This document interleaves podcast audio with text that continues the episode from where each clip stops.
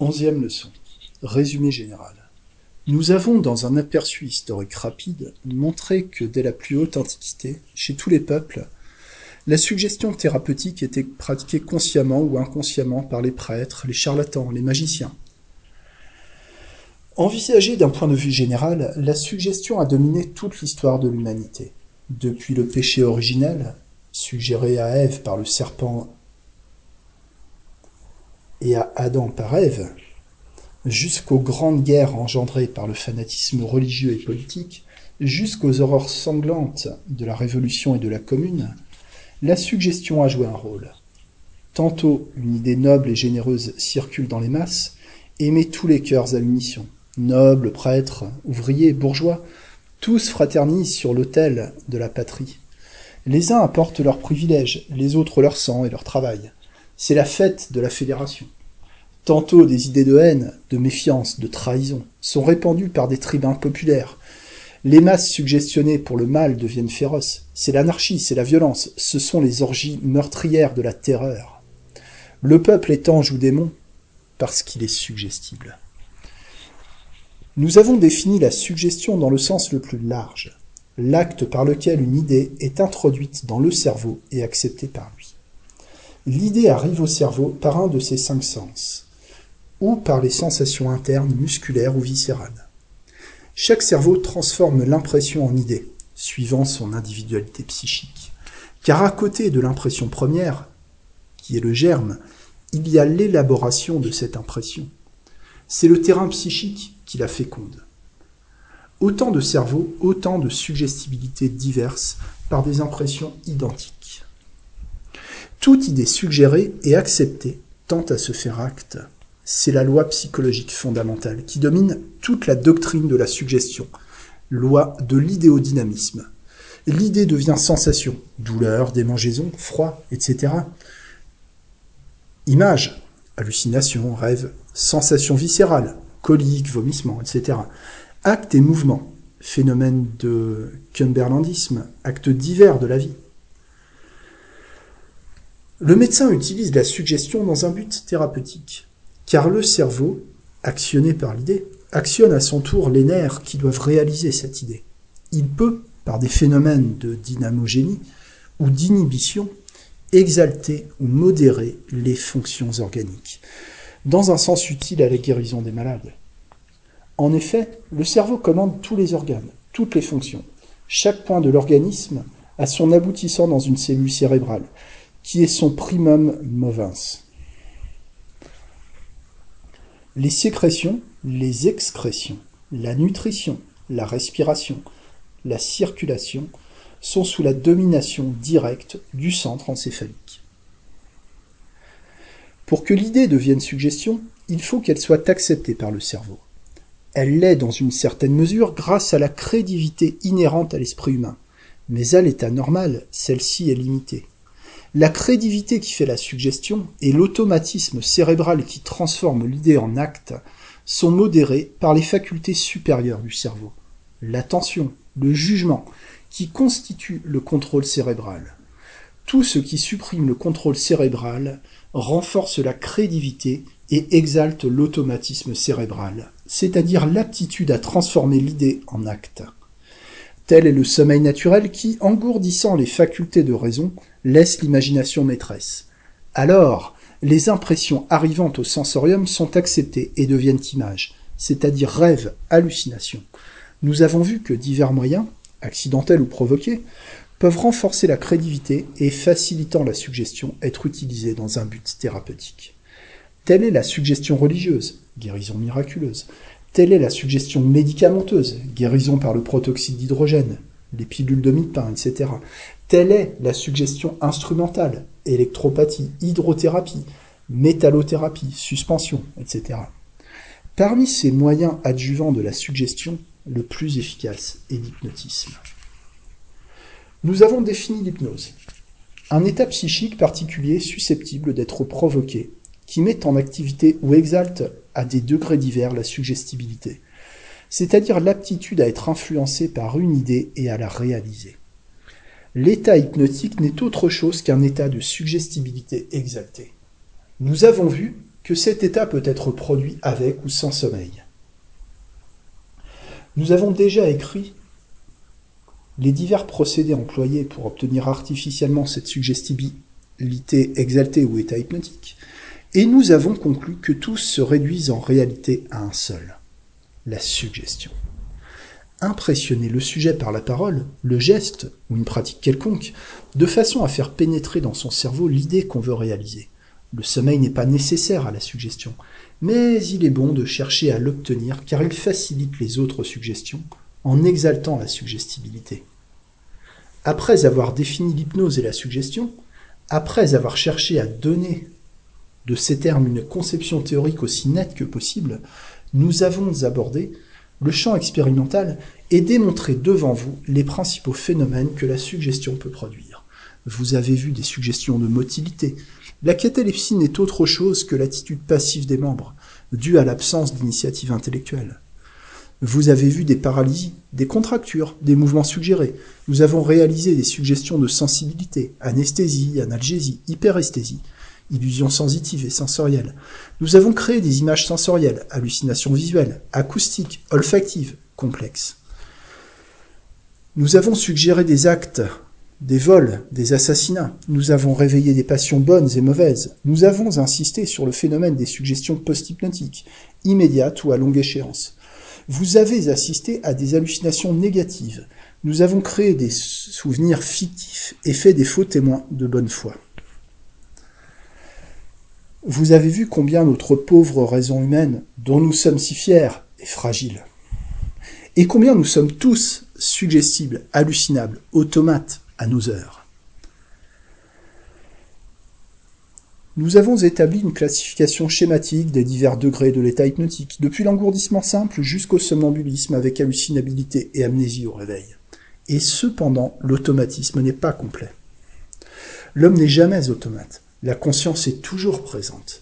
Les souvenirs de l'état hypnotique peuvent toujours être réveillés. C'est une conscience modifiée par la prédominance des facultés d'imagination sur les facultés de raison engourdies. C'est un état physiologique tel qu'il existe normalement, sous l'influence des émotions suggestives, d'une idée impérieuse, dans le sommeil naturel. Ces expériences si intéressantes ont soulevé les questions les plus graves que l'homme puisse se poser. Les grands problèmes du libre arbitre, de la responsabilité morale se sont dressés devant nous. Quelle est la part de la suggestion expérimentale de la suggestibilité héréditaire native, de la suggestion par l'éducation, par le milieu, par les lectures, par les incidents de la vie, sur nos actes? Quelle est la part du libre arbitre dans le crime? J'ai exposé mes doutes. Et nous avons conclu, avec humilité, que pour juger les autres et souvent nous-mêmes, les éléments d'appréciation nous font souvent défaut, que la justice humaine n'est pas toujours la vraie justice. Nous avons consacré un chapitre à l'étude de l'hystérie éclairée par la doctrine de la suggestion.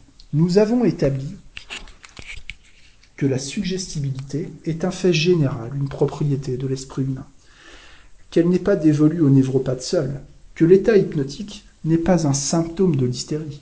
Nous avons montré que l'hystérie est souvent éminemment suggestible que la succession des phases qui constituent ce qu'on appelle la grande hystérie n'offre pas spontanément la régularité que l'école de la salpêtrière lui a assignée. Que cette évolution régulière est l'effet d'une culture suggestive, que beaucoup de phénomènes hystériques, l'ovarialgie, les zones hystérogènes, les troubles de sensibilité, la tympanite, la provocation et l'inhibition des crises obéissent à la suggestion, nous avons vu combien la suggestion médicale consciente ou inconsciente peut intervenir dans l'examen des malades, créer des manifestations d'origine psychique et dérouter le diagnostic. Ces considérations nous ont ramenés sur le domaine de la médecine pratique. Nous avons abordé la suggestion thérapeutique, la psychothérapeutique suggestive. La suggestion ne s'adresse pas directement à la lésion, mais aux troubles fonctionnels elle peut, en tant que l'état organique le permet, calmer la douleur, restaurer le sommeil et l'appétit, augmenter la force motrice, rétablir la sensibilité et le mouvement perdu, supprimer les spasmes, les crampes, l'angoisse nerveuse, régulariser les fonctions diverses. Les agents thérapeutiques de la matière médicale n'ont pas d'ailleurs plus que la suggestion une action spécifique contre la légion. Ils sont, comme elle, symptomatiques. La fonction fait l'organe.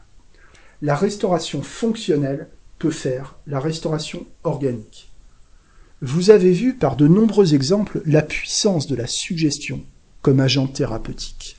Vous avez vu des hystéries, des contractures d'origine psychique, des paralysies fonctionnelles, des névroses diverses, des douleurs rhumatismales, des arthralgies, des névralgies, des gastralgies, des troubles liés à des lésions organiques, dyspepsie, diarrhée, ténesme, colique, oppression, céphalalgie, vertige, titubation, etc., plus ou moins rapidement guéris ou amendés par la psychothérapie suggestive. Vous avez vu quel rôle le système nerveux et l'élément psychique jouent dans toutes les maladies. Le trouble fonctionnel peut dépasser le champ de la légion, de la lésion organique. Il peut lui survivre. La suggestion restaure ce qui peut être restauré. Elle ne fait pas de miracle, elle guérit conformément aux lois de la biologie qui régissent l'organisme humain. Vous avez vu combien la suggestion doit être variée pour être adaptée à chaque individu. Ce n'est pas la parole de l'opérateur, c'est le cerveau de l'opéré qui fait la guérison. Je vous ai montré les insuccès à côté des succès. J'ai cherché loyalement à dégager la vérité. La suggestion, telle que nous la pratiquons dans un but thérapeutique, présente-t-elle un danger quelconque? On le dit, l'hypnotisme fait de l'hystérie. L'hypnotisme fait de l'aliénation mentale. Mais ceux-là seuls le disent, qui n'ont pas l'idée exacte de ce que c'est que la suggestion, qui substituent leur idée préconçue à l'observation des faits, qui, sans avoir vu et observé, tranchent la question du haut de leur incompétence.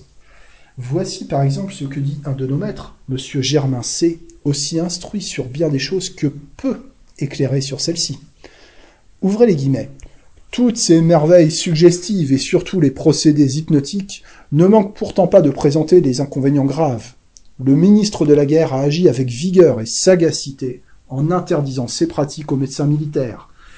Notre armée deviendrait hystérique. La même proscription devrait s'étendre aux pratiques de ce genre chez les enfants, qu'on rend fous ou idiots en les hypnotisant, sous prétexte de les faire changer de caractère.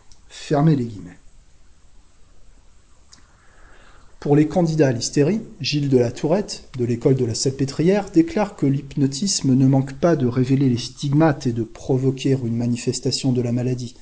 C'est augmenter le contingent de l'hystérie.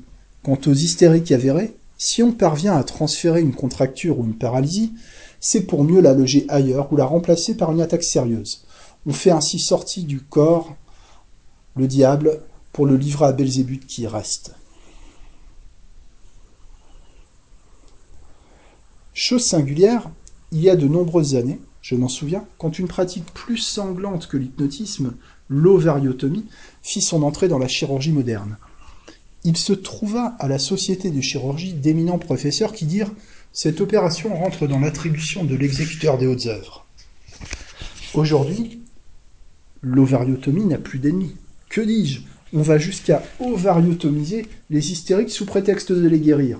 Aucune voix ne s'élève contre ces pratiques et on jette l'anathème à l'inoffensive suggestion qui guérit l'hystérie, singulier revirement de l'esprit humain.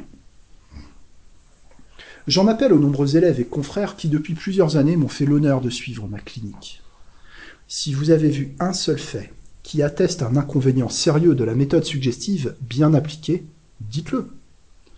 J'ai vu bien des névroses guéries, je n'en ai vu aucune provoquée par la suggestion. J'ai vu bien des intelligences restaurées et rendues elles-mêmes. Je n'en ai vu aucune affaiblie par la suggestion. Sans doute elle ne prémunit pas contre toutes les affections nerveuses éventuelles. Parmi les nombreux névropathes qui réclament ce traitement, il est, par exemple, des candidats à l'aliénation mentale que la suggestion ne prévient ni ne guérit.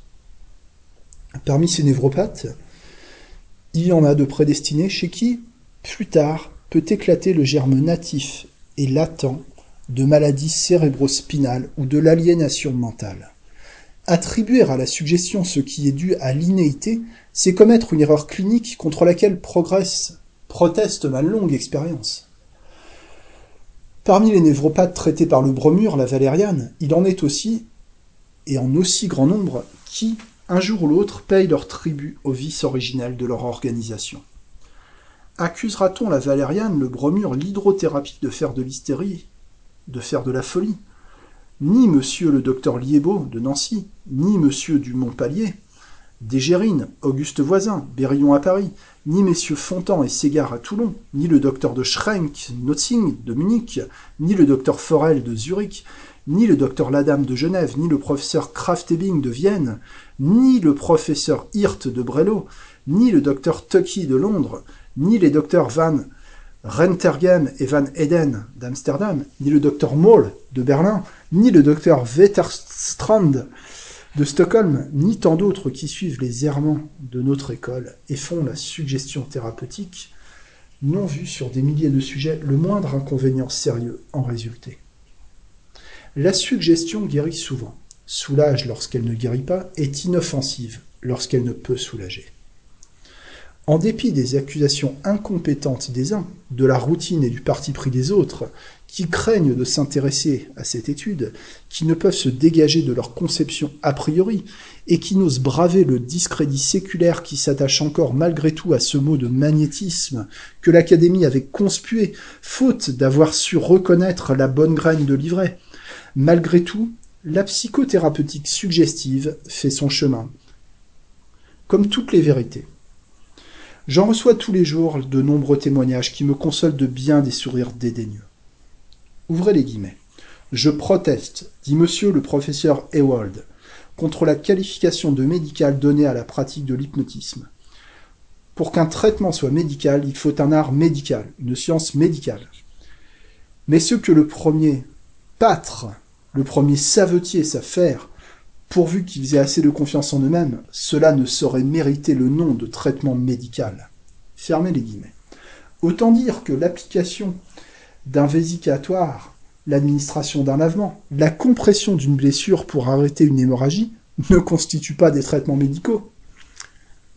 Je crois avoir démontré d'ailleurs dans les pages qui précèdent que la suggestion thérapeutique est un art et une science qui exige une expérience longue et des notions de médecine et de psychologie profondes.